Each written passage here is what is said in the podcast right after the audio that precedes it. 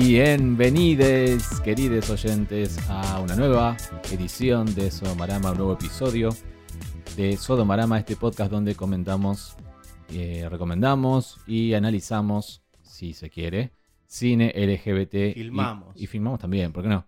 Cine LGBT, IQ+, y series.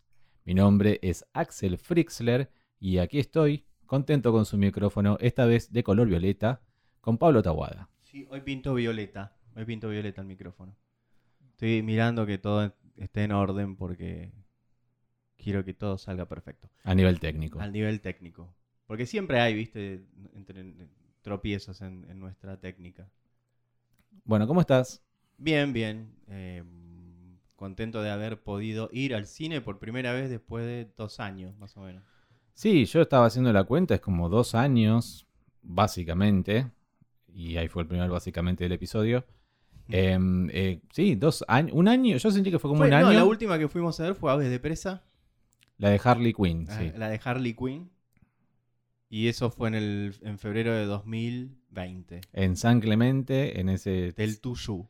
en ese cine eh, Muy caluroso, sí. donde lo vimos con ventiladores y Harley Quinn doblada Sí. al español, porque no había otra opción. Ah, bueno, igual tampoco no nos perdíamos de nada maravilloso si no estaba doblada, si la habíamos Por supuesto. Estaba, estaba bien, qué sé yo. En fin, pero no vamos a hablar de Harley Quinn, ni del Joker, ni del... ¿Cómo que no? No, la verdad que no. Ni del universo DC, porque lo que nos compete eh, en esta edición es comentar... ¿Con pete o sin pete? Ta, ta, ta. Es comentarles a todos ustedes lo que pudimos ver en el Festival Asterisco, el octavo Festival Asterisco aquí en Buenos Aires, que es el Festival Internacional de Cine LGBT IQ+. Eh, esta es la segunda vez que estamos haciendo un episodio especial. En realidad es la tercera, porque el año pasado hicimos dos episodios. Vimos tanto que... Claro. Pero esta fue la primera vez que se hizo sin pandemia. O sea, La primera vez presencial. El Presencial, año pasado lo hicimos que estaban todas las películas para ver online. Esta vez algunas sí, otras no. Claro, esta vez la, la pandemia continúa, pero algunas estaban online y otras ya se podía ir al cine y allí es donde volvimos. Vimos algunas, otras eh, reservamos lugar y no pudimos ir por vicisitudes de la vida. Em, un señor se quedaba dormido, ¿no? no, no, no, yo creo que yo al cine voy a ir bien. Como, como Mirta Legrand, no, no voy a ir mal, o sea, sin arreglar, cansado, con hambre, ella siempre decía eso, eh, que, no- que no iba a ir mal a un lugar, ella quería ir bien. Entonces yo quería ir bien. Al Yo otro- con 40 grados no salgo a ningún lado, dijo Eh, Carrió. Ahí está, ¿entendés? Yo tampoco. Bueno, y hojeando en la programación, o en el PDF de la Después programación. del Plata igual. Pero... Es verdad, sí, es verdad. Vimos que podíamos ver y analizamos, y porque también es, eh, no solo es el Festival Asterisco, sino también es la Semana del Orgullo en Buenos Aires. También desde el 28 al 7 de noviembre culmina todo este sábado de alguna manera con la Marcha del Orgullo, la trigésima Marcha del Orgullo, Sí. A la cual vamos Yo hoy a ir. pensaba, porque no, no entendía los números. ¿Por qué trigésima? Si la primera fue en 92. Sí, en realidad fue la primera oficial, pero la, una mínima mínima pasó en julio del 91. Ah, pero igual después- falta, porque la que no fue, la que no existió el año pasado, Y, me parece, me parece que le pifiaron al, al número. y, qué sé yo, pero fue y no fue, fue virtual. ¿Te acordás que estuvimos? Bah. Nos logueamos y pusimos otro numerito ahí. Bueno, estuvo de alguna manera. Pero bueno, así culmina la Semana del Orgullo en Buenos Aires con esa marcha del orgullo a la cual vamos a ir. Yo personalmente quiero tener un nivel etílico importante. eh, se me ha juzgado por eso, pero eso es lo que haré.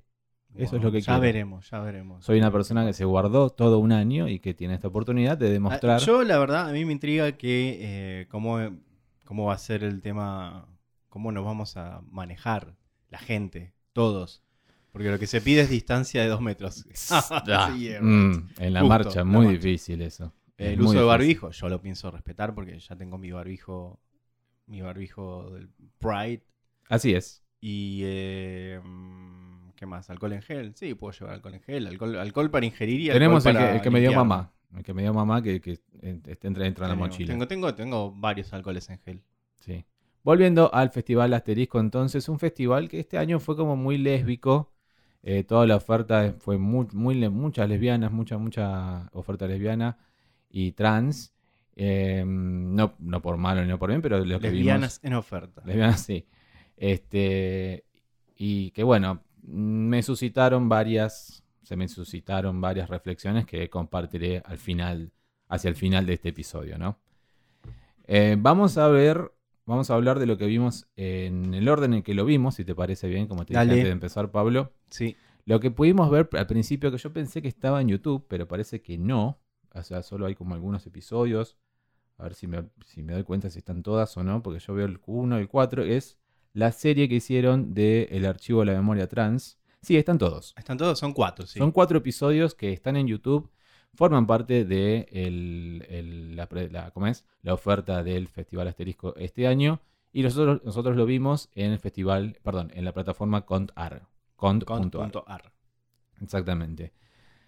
Esto en realidad ya lo habíamos, no sé si te acordás vos, pero se había como adelantado, como un pequeño corto en el, en el asterisco pasado, eh, de cómo fue armar el archivo de la memoria Me trans. acuerdo de, de eso, de las Que- historias, algo, al- algo de las historias que estaban presentes ahí están acá, pero más que nada lo que vimos anteriormente era cómo se, cómo se juntaban todas estas fotos. Claro.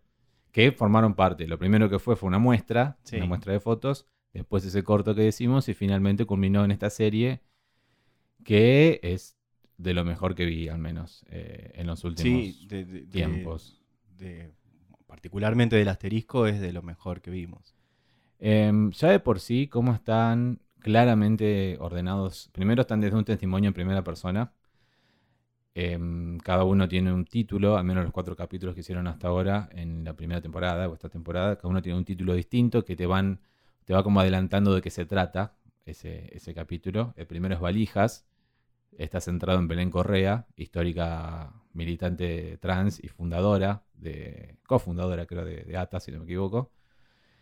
Este, mm, y Valija se llama porque justamente ella Tuvo que exiliarse tuvo que exiliarse. y pedir asilo político en Estados Unidos. Claro, con Que el- no le fue bien. con que no le, trámite, claro, no le fue bien. Se tuvo que ir a España.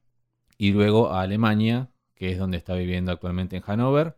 El año pasado en la marcha virtual, eh, Belén Correa eh, estuvo virtualmente desde Hannover, eh, perdón la redundancia, y, y ahí eh, forma parte de la marcha virtual. Este año esto va a estar presencial, tengo entendido. Así que va a estar Ah, en alguna carroza después de mucho tiempo sin venir a, a Argentina, a la marcha de Buenos Aires.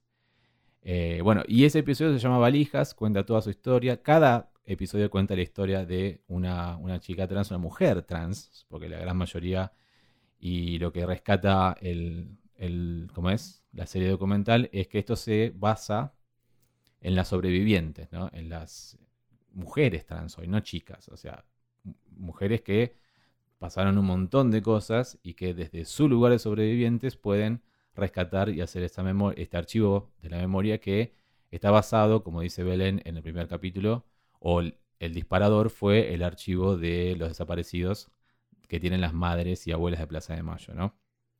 O sea, esa cuestión de nosotros somos las sobrevivientes y vamos a contar, vamos a contar cómo era la vida de las que no pudieron sobrevivir.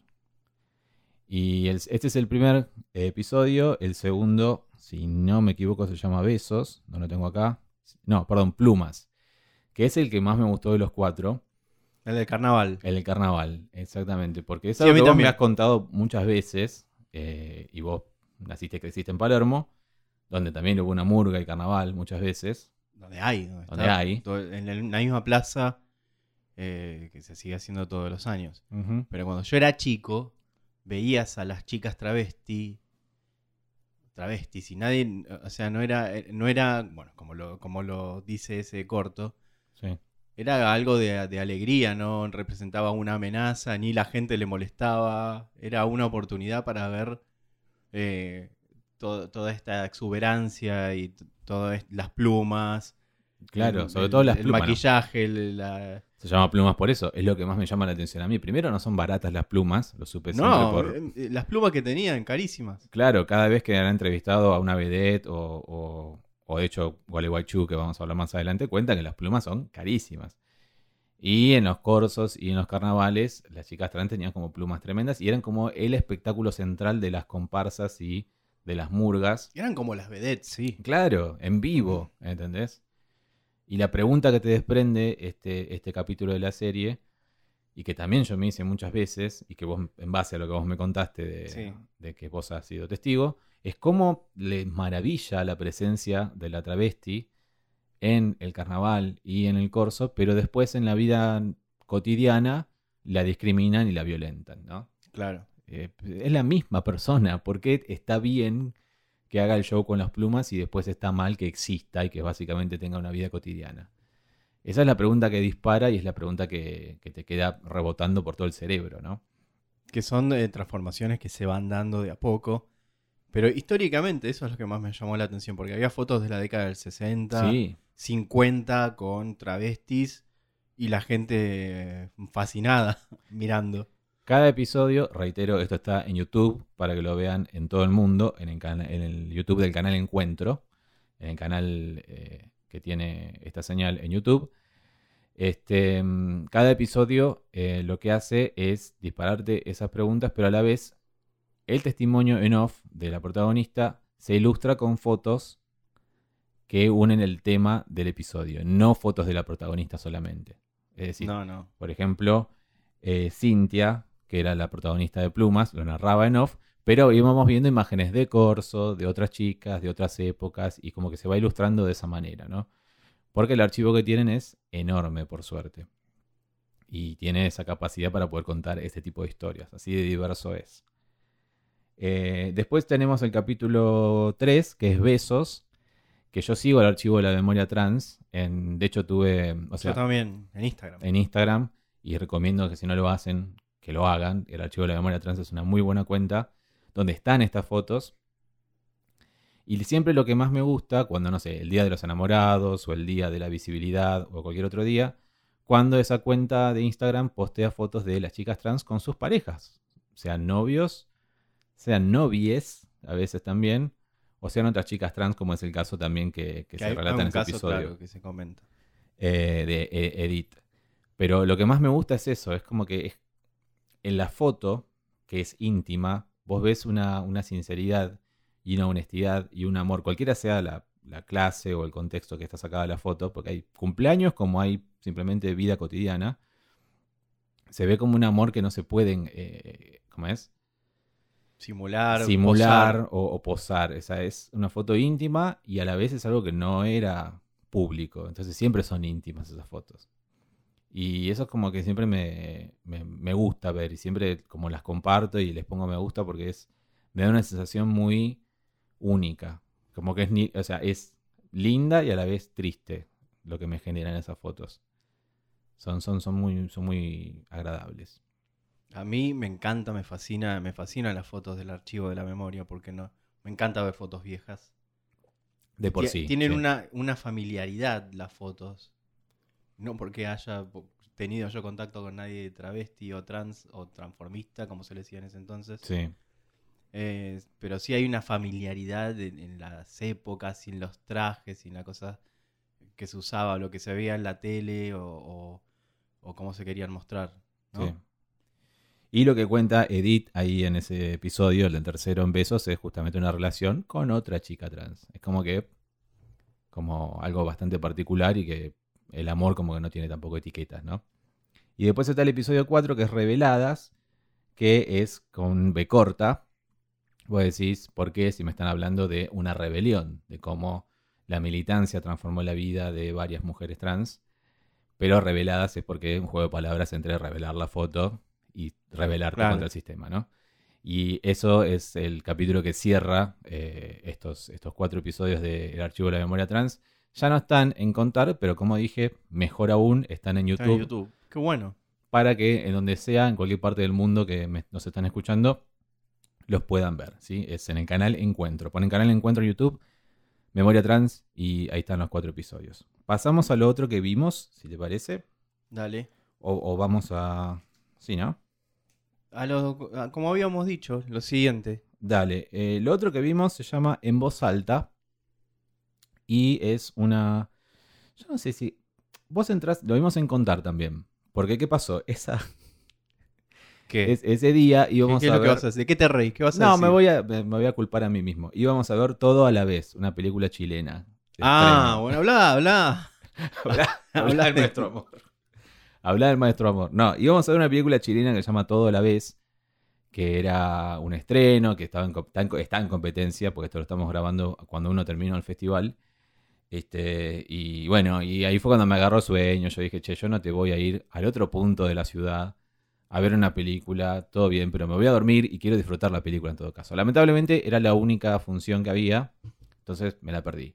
Pero dije, vamos a ver algo en contar y vimos lo que, lo que acabo de contar del archivo de la memoria trans, contar. Contar. Eh, y todo a la vez, perdón, y en voz alta, que es un documental de eh, una hora y piquito, una hora y quince, que eh, cuenta la historia de tres parejas de lesbianas que em, han decidido ser madres junto a sus parejas a través de técnicas de fertilidad. Y a la vez se da una reflexión sobre la heteronorma, cómo salieron del closet, las familias, sobre todo las familias de cada una, el background de cada una, la religión, un montón de reflexiones que a mí me parecieron mucho más... ¿Cuánto dura? Una hora quince. Una hora quince. Porque se me hizo corto, se me hizo muy dinámico. Y hay mucho ahí, hay mucha tela para cortar. Sí, está escrito, dirigido, editado, eh, todo producido, todo por Teresa Martino de la ciudad de La Plata. Eh, ella también narra en off su propia vida, la historia con su eh, mujer hoy y cómo ellas decidieron ser madres, que al final te enterás si lo son o no. Pero en paralelo van estas tres historias de estas tres mujeres, em, de las cuales obviamente no me acuerdo los nombres, debería verlo de vuelta, pero básicamente eh, son mujeres adultas que se dieron cuenta que su amiga les gustaba más de la cuenta. Una pareja, me acuerdo, que decían, éramos amigas, teníamos amigas en común, fuimos amigas durante siete años y un día dijimos, hey, esto es otra cosa. Y, y terminaron siendo pareja. Después, otra chica que lo que más me llamó la atención, las dos tenían un background religioso muy fuerte. La brasilera. La, chica brasilera y la chica argentina que em, estaba embarazada, todavía no habían dado a luz, al, menos al filmar la, como es el documental. Y, pero una había sido evangelista y la otra venía de una familia fervientemente católica de Brasil. Sí. Y cómo fue enfrentarse a sus familias y decirles esas cosas, ¿no? Primero, entenderse a cada una, a sí mismas, qué, es lo que me está pasando, esto no va de acuerdo a lo que me enseñaron, me voy a ir al infierno, bueno, todo el proceso hermoso que te, que te pone ese peso tan grande la religión sobre tus hombros, ¿no? Tan útil, ¿no? porque la verdad que yo nunca voy a entender, al menos no, eh, no entiendo las religiones institucionalizadas. Puedo entender la espiritualidad, las creencias, la fe pero estos clubes que te ponen reglas en donde si sos puto te, vas al infierno, si sos torta te vas al infierno, no lo entiendo y lo que menos entiendo es cómo en este documental se, retrata que aún cuando han vivido todas las, porque todas las, otras chicas también fueron a colegio católico, sí. cómo em, a pesar de todo el daño que te genera, de, la culpa y de todas estas cosas, pretenden bautizar a sus hijos en la iglesia católica. Sí, eso son cosas eh, que de hecho, entender. Eh, yo, oyentes, les cuento a ustedes, yo sé muy bien cuando Pablo está involucrado en algo, porque si estamos en el cine, me comenta cosas y no se aguanta y me comenta en ese momento. Y si estamos viéndolo acá en casa, Pablo pone pausa. Pablo pone pausa y me empieza a decir a mí qué le parece en ese momento. Pablo eh, es muy frontal. Él es así. ¿Por qué estás hablando de mí?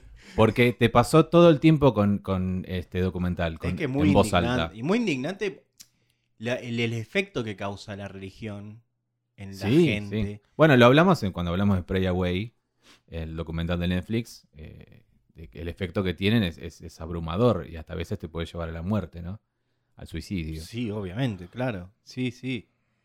Pero si zafaste del suicidio, de alguna manera te, hay algo, hay algo que queda ahí. Algo de, esa culpa, de, ese, de esa enseñanza. Porque la verdad que no.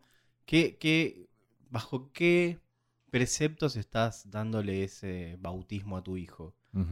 Bajo el precepto de que tus mamás se tienen que ir al infierno, porque son tortas. Esa es una de las cosas que, que te puede llegar a disparar en voz alta, más que nada, y yo me di cuenta por qué, es porque la directora, y, y quien narra también, es bastante lesbiana desde que tiene uso de conciencia, que es lo que dice al principio, de hecho. Y a la vez tiene como una militancia en la ciudad de La Plata muy activa eh, desde, la- desde el principio del 2000. Cada vez que dices la ciudad de La Plata, pienso que vas a decir la ciudad de la furia. Bueno, no, porque ella lo, re- lo resalta todo el tiempo, que está en Citibel, que está en, en Sí. la otra parte que no me acuerdo cómo se llama. Pues además está eso que está bueno, cómo fueron construyendo sus casas.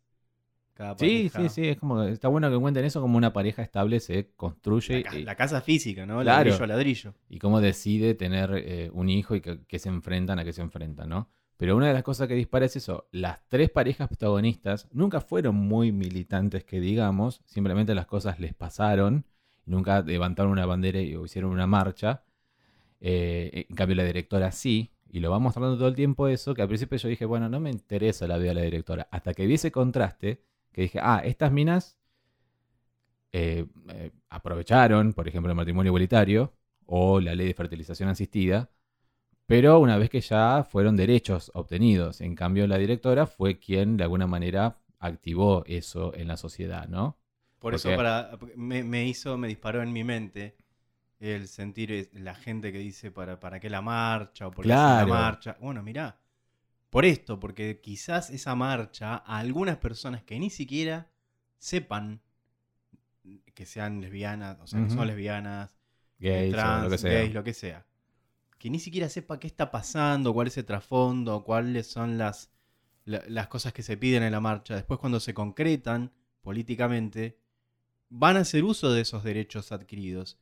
Y, Y está bien, y está perfecto. está perfecto. Por eso debe hacerse. Por eso debe hacerse y, debe difundirse, ¿no? Para cambiarle la vida a gente que no sabes que le vas a cambiar la vida, es así. Y, y no, le vas, no le cambias vos, se lo cambia el derecho que, es, que se le otorga La gente por que ley. ni pensaba que lo iba a utilizar. Eso cuentan las parejas, estas eh, protagonistas, sobre todo las que, mm, como es esas que, no las que se conocieron jugando al fútbol, sino las otras que eran amigas hace años, eh, cuentan eso, que, que no se acuerdan cuando salió matrimonio igualitario. Ya habiendo salido del closet y con sus familias y todo, de alguna manera, con reacciones dispares, algunas familias muy abiertas y emocionadas, otras no, sobre todo las que tenían, eh, ¿cómo es? Una influencia religiosa muy fuerte. Em, que no se acuerden de ese día, por ejemplo. Yo me acuerdo de ese día, yo me acuerdo de esa Una, noche. una- una de las que dijo no, porque era. Eso fue a la madrugada, ya era tarde, me fui a dormir. ¿Cómo te fuiste a dormir? Es, es algo histórico, va a pasar esta vez y no va a pasar nunca más. No, yo tenía compañeros de trabajo que me escribieron esa noche, despiertos, Sí. héteros, y, me escribieron a mí, como, y al otro día me decían, como si yo hubiera ganado el mundial, me felicitaban a mí, ¿entendés? Que de alguna manera sí. Pero lo loco es eso, a unas mujeres que les chupaban huevo, al final fi- les, les cambió la vida esa ley. ¿entendés? Eso está bueno. Porque si no, ¿qué- ¿cuál es tu orgullo? ¿De qué, ¿Por qué estás marchando? ¿Entendés? Y la otra cosa que disparó, que eso ya igualmente es un debate que no sé si quiero meterme tanto porque me, me meteré desde mi definición y sé que vos también, que es que ellas no, como que son muy reacias a usar la palabra lesbiana, ¿no? Ah, sí, otra. Por Otra la que carga- poner pausa. Claro, por la carga despectiva que tiene la palabra y porque no les gusta, porque no se identifica, la típica, ¿no? La que es- suena feo que lo diga, pero es como el cagón, el que no quiere hacerlo porque, no sé, yo no me Ah, porque identifico. yo no soy. No, hab- había unas que. Había varias. Una pareja en particular que decían las dos. No, yo no me. Hoy es- eh, yo no es que soy lesbiana. Yo hoy estoy con ella y Sí. amo a ella. La que Pero eso no quiere decir que, qué sé yo. O sea. ¿Cuántos pibes te gustaron en tu vida? Y la respuesta ninguno porque ellas cuentan su historia. No, aparte que lo digan eso con el hijo que tienen con su mujer en Claro, brazos. Es como que. ¿entendés pero eh, entonces no te estás aceptando del todo. Querés dejar un espacio, es como si yo dijera en este momento, no, yo no quiero definirme como, bueno, que de hecho no me gusta la palabra gay, No. sí me gusta la palabra Por eso te digo puto que y vos- todas las otras que me quieras decir, trolo, lo que quieras. Yo estoy de acuerdo y estoy muy cerca de cómo lo tomaba Jauregui y eso. Y, y, de hecho, eh, lo mencionan en El puto inolvidable, el documental. Y que me gusta eso de puto a mí. ¿Entendés? Porque sí tiene una carga negativa, pero hay que resignificarlo eso. Exactamente, si vos eh, a, los, a las agresiones o a los insultos les, les eh, los adoptás como algo propio, les quitas todo el poder que tienen para como ataque. ¿Qué me va a decir alguien? ¿A mi puto? Sí, sí, yo te lo estoy diciendo que soy puto. Exactamente. Y por una parte eso y por otra parte es como si yo dijera, no, no, no me gustan las etiquetas, yo prefiero no hacer nada porque... Creo que estas personas... Hay, un, hay, un, un issue con la sexualidad. Claro, yo lo he escuchado de, varones también eso. Lo he escuchado de varones también de diversas edades, varones grandes. Por eso. Y, y, y esos varones son como que, bueno, creo que asocian la palabra con decir, bueno, ahora tengo que salir en marchar en culo. No, tenés que salir a marchar en culo. No tenés que agarrar una bandera. No tenés que hacer nada si no querés. Pero tampoco digas, yo no me defino. No, sí te define. ¿Entendés? Sí, sabés hacer bien un muffin de banana. Eh, sos sos eh, una chica que le gusta, no sé, tomar gin tonic. Te, sos hincha de talleres y sos lesbiana. No sos solamente lesbiana, pero sí te define. ¿entendés? Es una cosa que Creo que va a costar. Bueno, no sé si ahí estoy de acuerdo con vos. Yo creo que la orientación sexual no, es que te define, define un aspecto de tu vida. Es por eso te mencioné otros cuatro. A mí no me gusta, sí, no, se entendió, no se entendió. Bueno, por eso definí otros tres y también sos eso. No, puedes, decir que no te define. Claro. No puedes que, no, creo que no puedes decir eso, ¿entendés? La sexualidad define una parte de uno, la, la orientación sexual. Eh, no, es que te define enteramente Por como persona, pero uno no puede decir yo prefiero no, no sé qué soy, no soy nada, soy todo. No, las pelotas. Las pelotas. Vos, sabés lo que te gusta, de qué te enamorás, si te enamorás de un chico y una chica, o si te enamorás solamente de chica, ya sabemos. O sos pan, somos grandes. o sos lo que sea, o te enamorás de quien sea, pero no puedes decir. un pibe puber, adolescente. Sí. Pero señoras cuarentonas que estén diciendo ahí. Exactamente. Ay, no, no sé. Sí, sobre todo. Es como, es como no tener. Son Marilina y Celeste las, que tienen. De una forma, yo ahí me pongo. Pará, las que tienen el nene. ahí me pongo histérica. Y, me, emociono. Yo no me puedo, o sea, o sea, se conocieron jugando la pelota, una es Marilina Ross en, Ponele lo que sea. Pero si a vos me decís, eso es prejuicio tuyo. Pero, ponele. No, eso es prejuicio tuyo, pero. dale. Todo lo que quieras. Ponele que la mina sea re, como vos decís, no sé, ¿qué querés decir? Marimacho, no sé. No te digo marimacho, pero es como. Estás diciendo eso.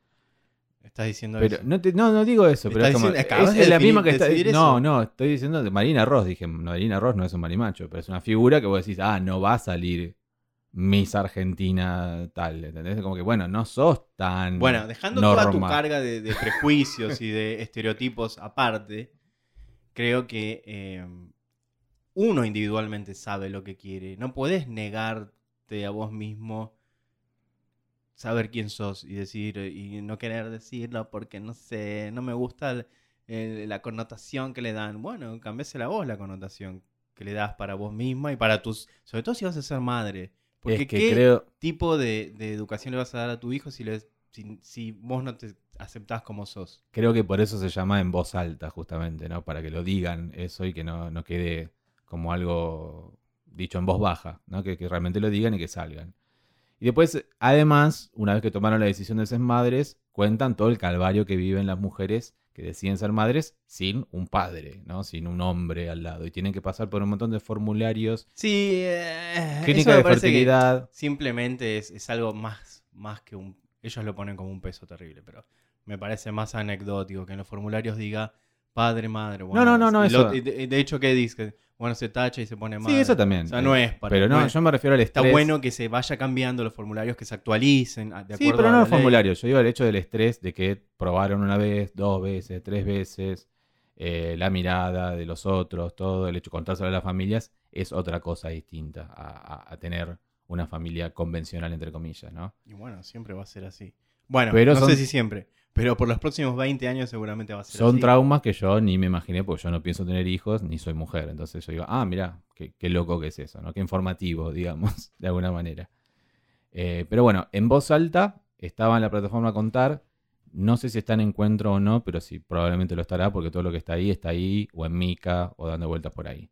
Es muy bueno y, la verdad yo lo recomiendo bastante porque dispara, dispara a, a sí, estas polémicas, porque sé que después de que yo diga esto, me van a bombardear algunos a decirme que no, que estoy equivocado, que no, que no hay que ponerse etiquetas, que qué sé yo, que bla, bla, bla, bla, bla, que la marcha está muy politizada y todas esas boludeces. Hay muchos sindicalistas, sí. Todo lo boludo que vengan a decir eh, la marcha está politizada, eh, váyanse a cagar.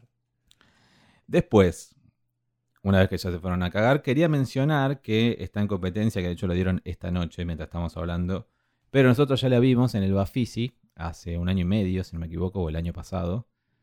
Es Wally White Chu, el documental de Marco Berger, el primer documental de Marco Berger.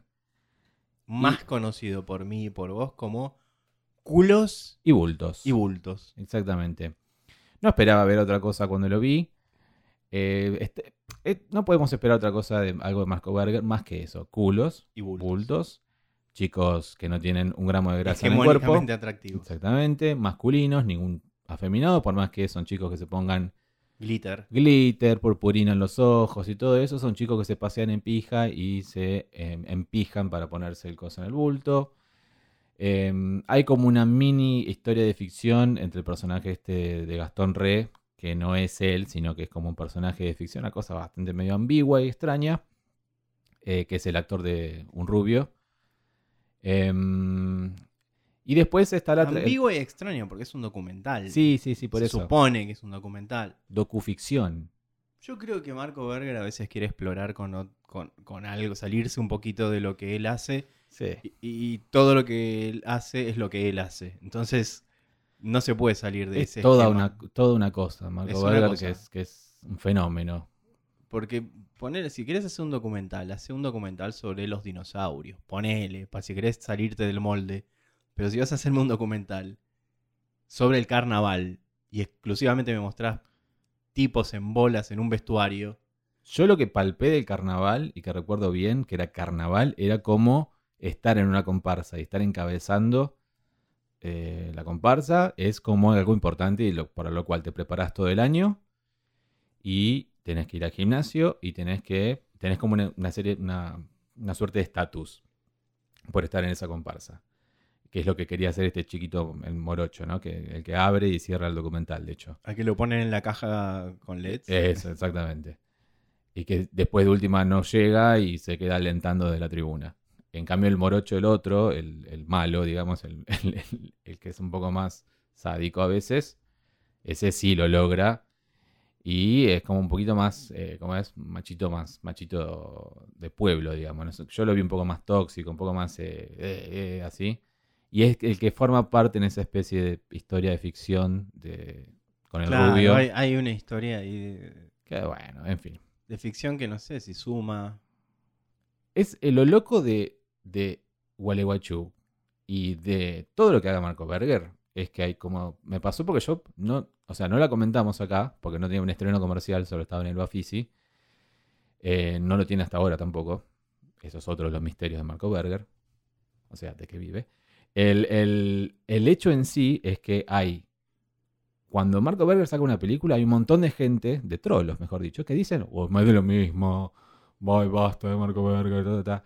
y a la vez que tienen razón, y a la vez hay otro No sector sé. de trolos. ¿Estás hablando por, por, por vos o por mí? Porque yo No, no, por sé si mí, tiene mi razón. opinión estoy Bueno, dando. Estoy dando mi opinión. Yo estoy diciendo, Pablo Taguada, esta es No tu sé, opinión. pero yo no comparto lo que, lo que vos estás diciendo. Bueno, dirás que compartís vos cuando compartas lo que compartís vos. Pero yo, porque dijo, no hicimos un episodio sobre eso y solamente puse como una foto en Instagram y tuve como, no sé, 7, 10 mensajes. ¿Dónde puedo ver Gualeguaychú? ¿Dónde puedo ver Gualeguaychú? Desesperados por ver Yo Gualeguaychú. creo que hay mucho puto que en pose decir, ay, qué, qué porquería Marco Berger, pero después les encanta verlo. Si no, ¿cómo ¿Entendés? saben toda, cómo conocen tanta la- tanto la filmografía de Marco Berger? A eso voy, Eh, entonces. Es como es, es extraño. A mí me gusta verlo. Hay cosas que me gustan más, hay cosas que me gustan menos. Me parece que se repite. Ya lo hablamos esto. Sí. Pero acá lo que, lo que más me molesta o me hace ruido es que esta película, que no tiene nada de LGBT y Q más, salvo que al- a mí me gusta ver culos y bultos El director. y que el director es gay, pero no, no tiene nada que hacer en este festival para No. mí. Está metida ahí con de, de- de- de los pelos. Adelante.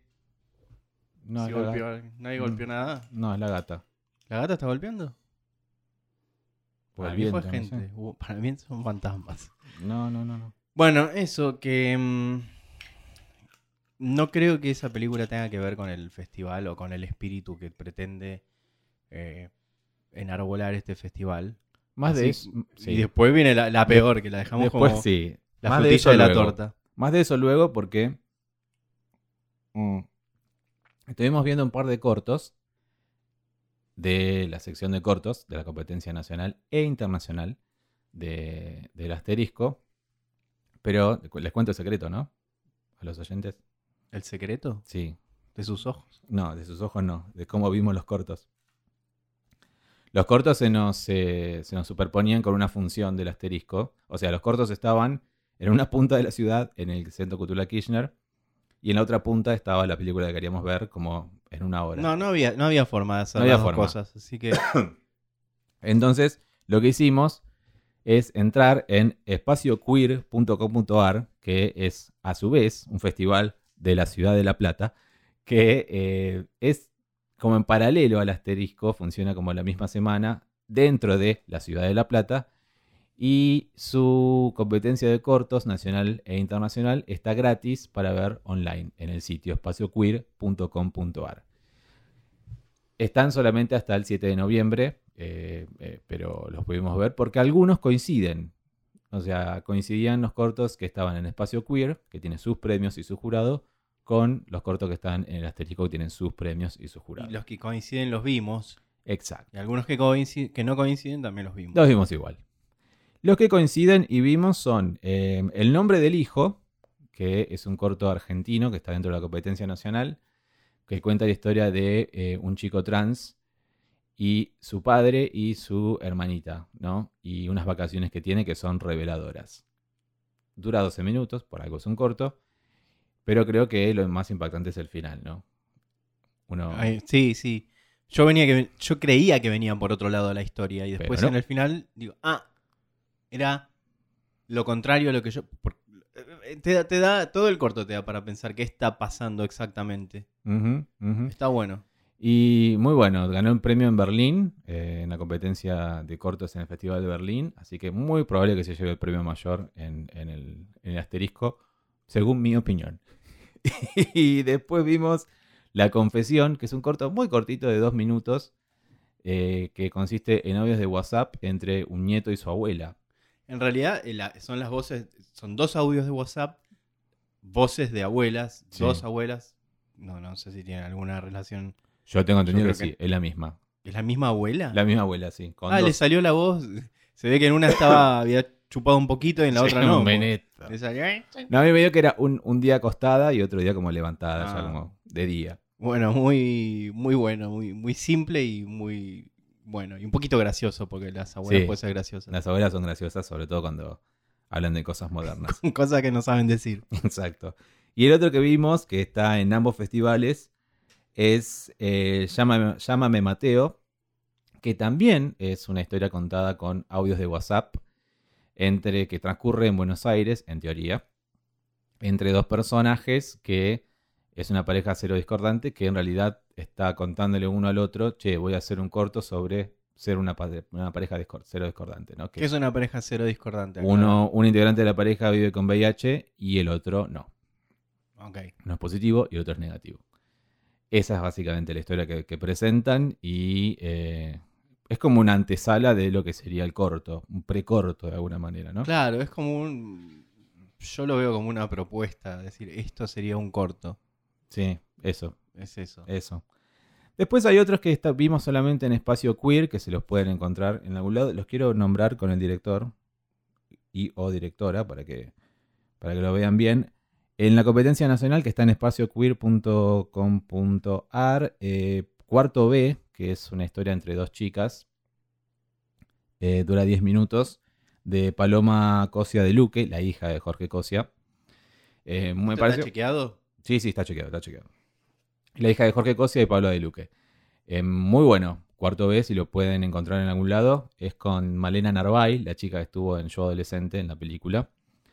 Eh, eh, me pareció muy, muy lindo, muy, muy original. Muy original, está bueno. Sí, sí, sí, la verdad que sí. Después vimos eh, fotos íntimas. Ah, perdón. Sí, Me gustó mucho las actuaciones de ese corto. Sí, muy buenas. Muy buenas las chicas protagonistas.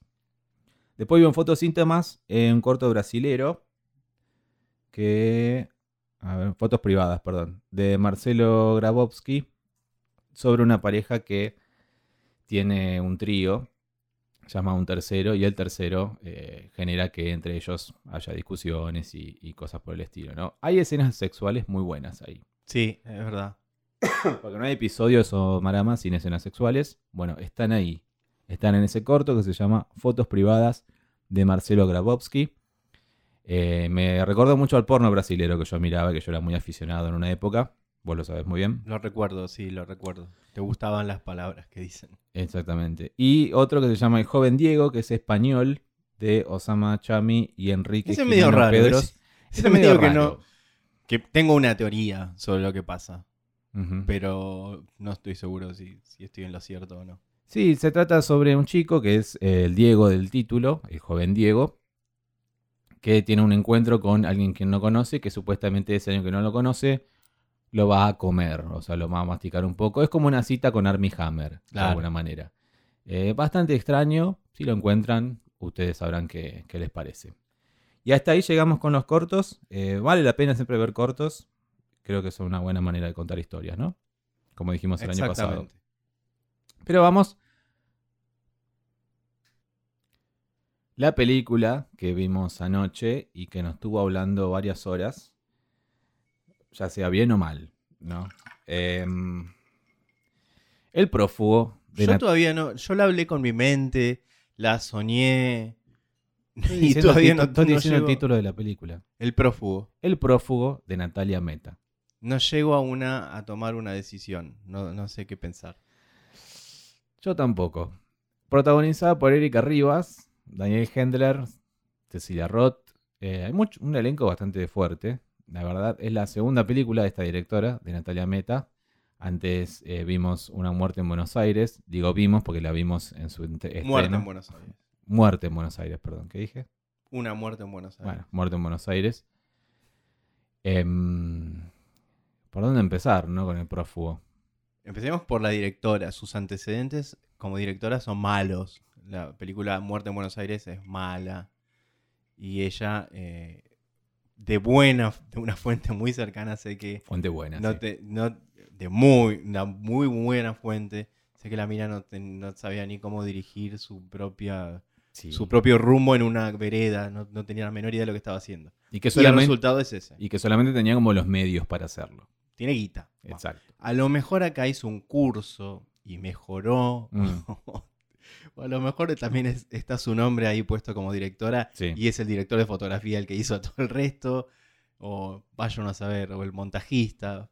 Uno nunca sabe. No te olvides que esta, esta película, El Prófugo, está basada en El Mal Menor, que es un libro eh, de puede ser que un buen guion adaptado claro. a la diferencia. A mí hay un montón de em, cosas a nivel visual que me gustaron mucho.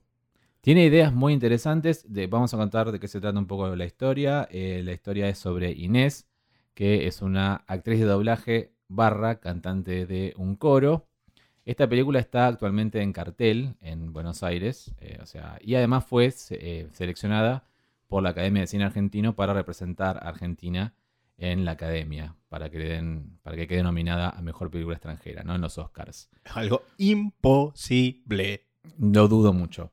Está, como dije, protagonizada por Erika Rivas y Nahuel Pérez Vizcayar, que me había olvidado, que lo pueden ver en 120 BPM. Un gran actor. Muy buen actor, eh, que está muy bien acá también. Bueno, Inés tiene esos dos empleos, pero está teniendo como un problema porque su voz está teniendo problemas tanto al cantar como al hacer los doblajes de las películas japonesas que dobla.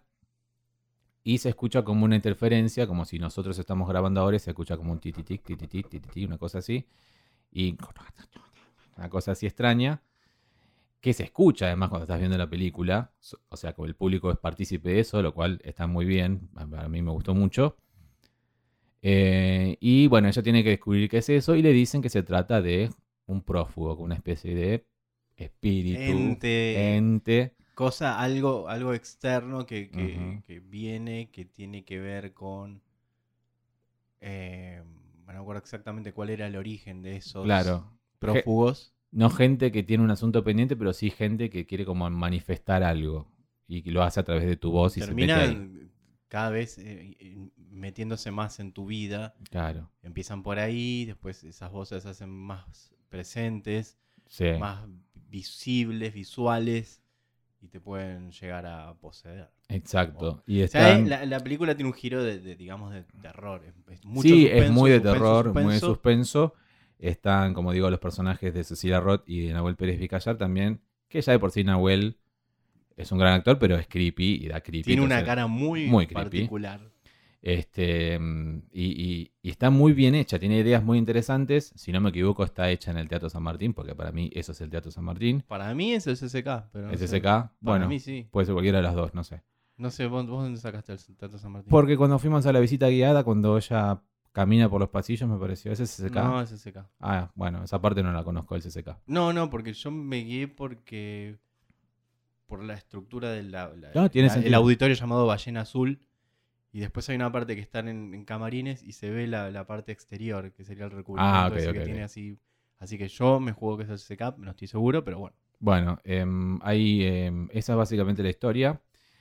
Y hay como elementos que uno puede reconocer del, como dijo Pablo, del cine de terror, de suspenso. Me hizo acordar mucho a Suspiria, como dije en Letterboxd. Mucho del estilo de Darío Argento en lo Claro, visual. a Black Swan, por ejemplo, alguna gente también. Es ese tipo de terror, ese tipo de terror psicológico que está muy bueno y que está muy bueno que se haga en el país. La actuación de Erika Rivas es muy buena, como siempre. Siempre, siempre. Nunca ha hecho algo malo Erika. Rivas. Cam- Camón, ¿qué ha hecho de malo Erika Rivas? Eh, y como decimos, a pesar de que su película anterior no nos gustó, la directora se ve que algo hizo y mejoró un poco. Ahora, ¿qué tiene que ver esto? hay un director prófugo. un director fantasma que pone su. Puede ser. Ahora, ¿qué tiene que ver esta película con el Festival Asterisco de Cine LGBT y más? Les decimos desde acá que no tenemos idea. Y mi idea es que nada. Si yo voy, Nada, nada, nada, nada. lo iba a buscar acá en el programa oficial, puedo agarrarme de la sinopsis que está el programa oficial del Asterisco que dice: Inés es una cantante lírica que trabaja doblando películas. Durante unas vacaciones paradisíacas sufre un episodio traumático y comienza a vivir en experiencia constante donde se disuelven las oposiciones que restringen su mundo, restringen su mundo. Sueño y realidad, vida y deseo, bueno, mente y visión, hombre y mujer, cine y verdad. Hombre y mujer. Creo que ¿A qué se refiere con hombre no, y mujer? No sé, no sé la verdad. No sé. Es como que quisieron agarrar de los pelos. eh, vamos a meterla acá en el asterisco. Por Te reentiendo. razón. Te reentiendo si vos decís, che, esta película se vio poco y la tiene que ver más gente. Aguante el cine nacional, carajo. Te reentiendo. No eso. tiene lugar en este festival. No es LGBT, no tiene nada que ver. Pero la, nada, peli- cero, cero, cero, no hay nada. nada. pero la película está en cartel ahora. ¿Entendés? Sí, no, no, no, Se estrenó. No hay Le justificación. fue bien. De alguna manera. Como con Gualeguaychú tampoco la hay. Por más Entonces que digas, vos Marco decís- Berger es puto. Y a la vez en cartel está ahora una película que se llama Yo Niña, Yo Princesa sobre una nena trans. Y no está en el asterisco. Y no está en el asterisco. Muy raro este festival. Es raro. Y está, está bien, obviamente hay programación, contacto, dimes, diretes, llevo, me, me dijo, me dijo, le dije. Eh, lo reentiendo. No Pero te juro que esta película me dieron ganas de, de- de- de- cuando terminó, ya que estaba la directora y uno de los protagonistas, Ah, pararme y decir, ¿qué, ¿qué tiene que hacer esta película acá? Muy linda, pero no tiene nada que ver con esto. Em, bueno, yo lo hubiera hecho, pero la verdad no me pagan para esto, así que ¿qué me importa? Pero Ah, bueno, ya que no nos pagan para esto, vamos a decir que Daniel Hendler me cae muy bien, pero tiene un solo personaje en toda su carrera y es Daniel Hendler. Desde que empezó en la publicidad de Telefónica era eh, Walter, sí. Walter, no hizo otra cosa más que Walter una y otra vez. No solo estaba Daniel Hendler, la directora, la directora de fotografía y un par más en, en la, en la sala con nosotros. Estaba la familia de Daniel Hendler también. Hablaron antes, habló, eh, ¿cómo es? Quiero decir acá. La mamá de Daniel Hendler, la hi- eh, hijo de Daniel Hendler, hija de Daniel Hendler, Sí. la amiga de la hija, está muy bien. La hermana de Rincón, la otra, todos. La hermana de la otra. Y estaba, quien habló también fue el director del festival, Diego Tretorol, Trerotola, perdón, Trerotola, quien, bueno, dijo que era un fan de la película y es Y completamente por eso la puso ahí. Y por listo, eso la puso ahí. La verdad, Parece re bien igual, pero como una proyección aparte, esto está en competencia de largos. claro, no tiene ¿Entendés? sentido, no tiene sentido. No, no, no lo O sea, entiendo. La película está, me gustó, a mí me gusta la película. Es que está bien es la película. flashera. Está buena, está buena. Pero para cuando flash. tengas ganas de ver una película de terror flashera, no tiene. Como que me pongan, eh, no sé, Halloween ahí. Puede decir que tiene. A lo mejor tiene más que ver Halloween. Ponerla no sé. fuera de competencia porque me gustó, fin. Ahora, en competencia, cuando está en cartel, no sé, es como que es extraño, yo no lo Muy entiendo. raro, muy raro. Y, y A lo mejor la mina esta puso guita. puede ser también, o es amiga de- del director o del jurado, no lo sé, la verdad. Eh, Porque es muy acordate extraño. de lo que hizo con Muerte en Buenos Aires, que pagó todo el merchandising. Toda una forma roja tremenda. Todo tu, pagó. tu pendrive que lo tuviste de Muerte en Buenos Aires durante Mi pendrive lo sigo teniendo. Lo de sigue Muerte en teniendo. Buenos Aires, sí. Yo tengo un pin por ahí también. Sí, no, era- a- por eso digo que mi, mi- mi- mi cercanía es de, de- de saber más o menos las internas. Por eso, em, es extraño. Es extraño, pero no quita que sea una buena película para ver. Y eso es todo lo que tengo que para decir al respecto, creo. Porque em, siempre como que la, la vez anterior, el año pasado, o sea, varias veces fuimos al asterisco, pero el año pasado lo, cubrí- lo, lo comentamos y lo, lo vimos acá para el podcast.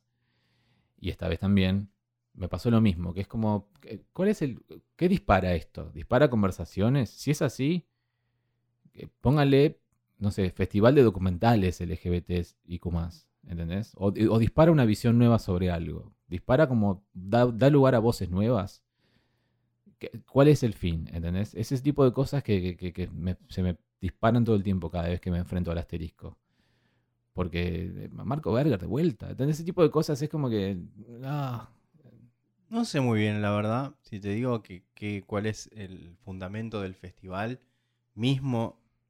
No sé, siempre se, se vanaglorian de, de, de visibilizar el cine LGBT, pero justamente están haciendo todo lo contrario. Si, si estamos proyectando una película que no tiene nada, que no tiene nada te digo, no es por... ápice de LGBT y, y una de Marco Berger que solamente porque Marco Berger es gay tiene que estar la película. Por eso, lo hablábamos cuando hoy nos enteramos que hay una marcha, este, o sea, no nos enteramos que hay una marcha el sábado, pero que hay como una especie de mini marcha al mismo tiempo del orgullo este sábado por una de las diagonales de Plaza de Mayo, que nunca hubo, que siempre estuvo históricamente cerrada, que ahora va a haber como una mini marcha, suponemos, de otras agrupaciones. de otras agrupaciones distintas a las históricas de la Marcha del Orgullo.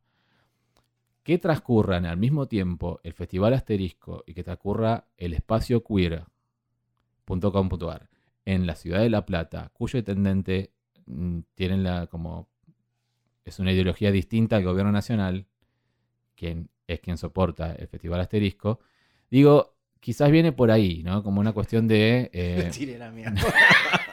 Con odio. una cuestión de, eh, de- de política y de mi kiosquito, esas cosas que ya como que no... no- Qué sé yo, verdad que Porque no si realmente te interesaría curar las cosas, dirías como, che, no sé, unámonos, hagamos algo, o, o realmente que haya cineastas nuevos. No, Yo sé y que cada venimos... uno quiere tener su kiosquito. Por eso, pero sé que venimos de un año de pandemia, es difícil, las producciones, o sea, el 2020 quizás no hubo, te entiendo. Pero hay una cantidad enorme ahí de cosas. Pero hay una cantidad enorme. y cosas como la que dijiste vos. eh, Ay, me olvidé. Yo princesa, ¿cómo era? Yo niña, yo princesa. Yo niña, yo princesa. Bueno, ¿cómo no va a estar esa película acá? ¿Cómo no va a estar esa Una sola función del festival de- del documental de Ilse, ¿entendés? También. que tengo que ir a verla sí o sí eh, al Malva ese domingo, agotadísima, obvio, porque todos queremos ver la vida de Ilse. Es como extraño. Igualmente la, la quiero ir a ver a- a cuando se estrene comercialmente la semana que viene. Pero igual, es como ¿Dónde que se va a poder ver en el Gomón? en el Gomont, exacto. Entonces es como, no, ¿entendés? Ese tipo de cosas como que me gustaría que se mejoren, pero que se deje de, de, de- de- de- de jugar con ideologías y kiosquitos y, y amiguismos y que, que reine el arte, ¿no? Que es lo importante. Güey, ¿quién- Sí, sí, sí, porque también asociaste con lo de la marcha, pero bueno, ya eso excede a lo que hablamos del podcast, qué sé yo. Sí. Ya veremos qué pasa el sábado, les contaremos en el próximo.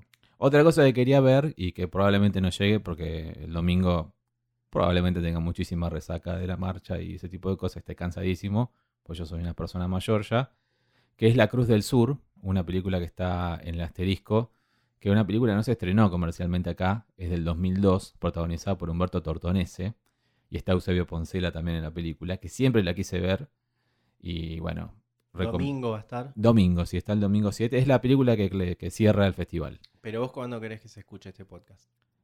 ¿Mañana? ¿Mañana? Bueno, dale. Bueno, dale, bueno, bueno vayan O el domingo. mañana sería hoy, sería, diría, eh, 5 de noviembre, ¿verdad? Dale. 5 de noviembre. Bueno. Así que vayan. Vayan el 7 a verla. Y si no, búsquenla por donde la buscan. Eh, que yo siempre la quise ver y yo eso voy a hacer. Bueno, eso ha sido nuestro comentario, nuestro, nuestro parecer sobre... Polémico. Polémico sobre esta octava edición del Festival Asterisco, que esperemos que esté el año que viene y esperemos ir, eh, esperamos ir de vuelta. ¿Qué tenemos preparado para el futuro en Sodomarama, Tawada? Nada. Nada, perfecto. Pero se vienen cosas, como decimos siempre. Se vienen cositas. Nunca se olviden de eso. Eh, no, lo que ya anunciamos en el episodio de Halloween, se viene una entrevista y después vemos, vemos, preguntamos o vemos, tenemos en, tenemos en agenda un montón de películas. Pero bueno, es cuestión de verlas. Yo es la que tengo pendiente, que tengo ganas de hacer hace rato. Ya lo sabes cuál es. Sí. Ya la podemos subir a Telegram. Ya no hay excusas. Se llama Coming Out, es alemana.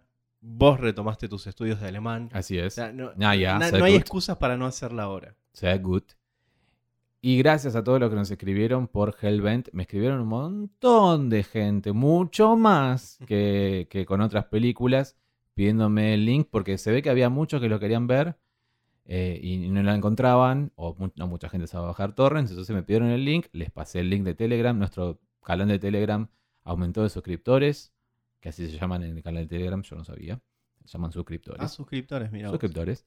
Y em, en el link del Drive también, que, les pasé para que vean la película.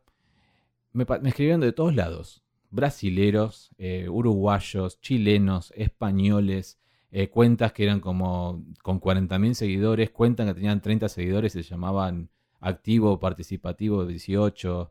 Eh, ¿Dónde te escribieron? ¿En Twitter? En Twitter, en Instagram. ¿Cómo hago para la película? Algunos directamente diciendo cómo me uno a Telegram. O sea, fue como una sinergia sí, a mí también me preguntaron bastante. Por, yo Twitter mucho no lo, uso para otras cosas, pero no para el podcast. Sí. Pero en Instagram me preguntaron bastante de dónde ver la película. Porque, y la verdad que algunos me dijeron que era una poronga la película. A mí me encantó. A mí me encantó, obvio. Porque está bueno, que es una, pochoclera gay. ¿Por qué no? ¿Por qué no? Si no hay. Sí, y si no la vieron aún, ya saben, me escriben o le escriben a Pablo y les pasamos cualquiera de los dos links para que la vean. Bien, entonces les mandamos un beso muy grande y próximamente eh, entonces nos escuchamos otra vez. Sí, estaba pensando en eh, si nos quedó alguna de sexo, una escena de sexo por mencionar. No, no, la, del trío de la, del corto. Claro, esa sola. Y nada más. Así que bueno, será hasta la próxima. Les dejo un beso muy grande. Nuestros Instagram son, nuestros eh, usuarios están en la descripción. Axel Frixler, guion bajo, y Pablo Taboada. Pablo A. Taboada. Pablo A. Taboada, el de Pablo. Y otro beso grande a todos ustedes. Hasta luego.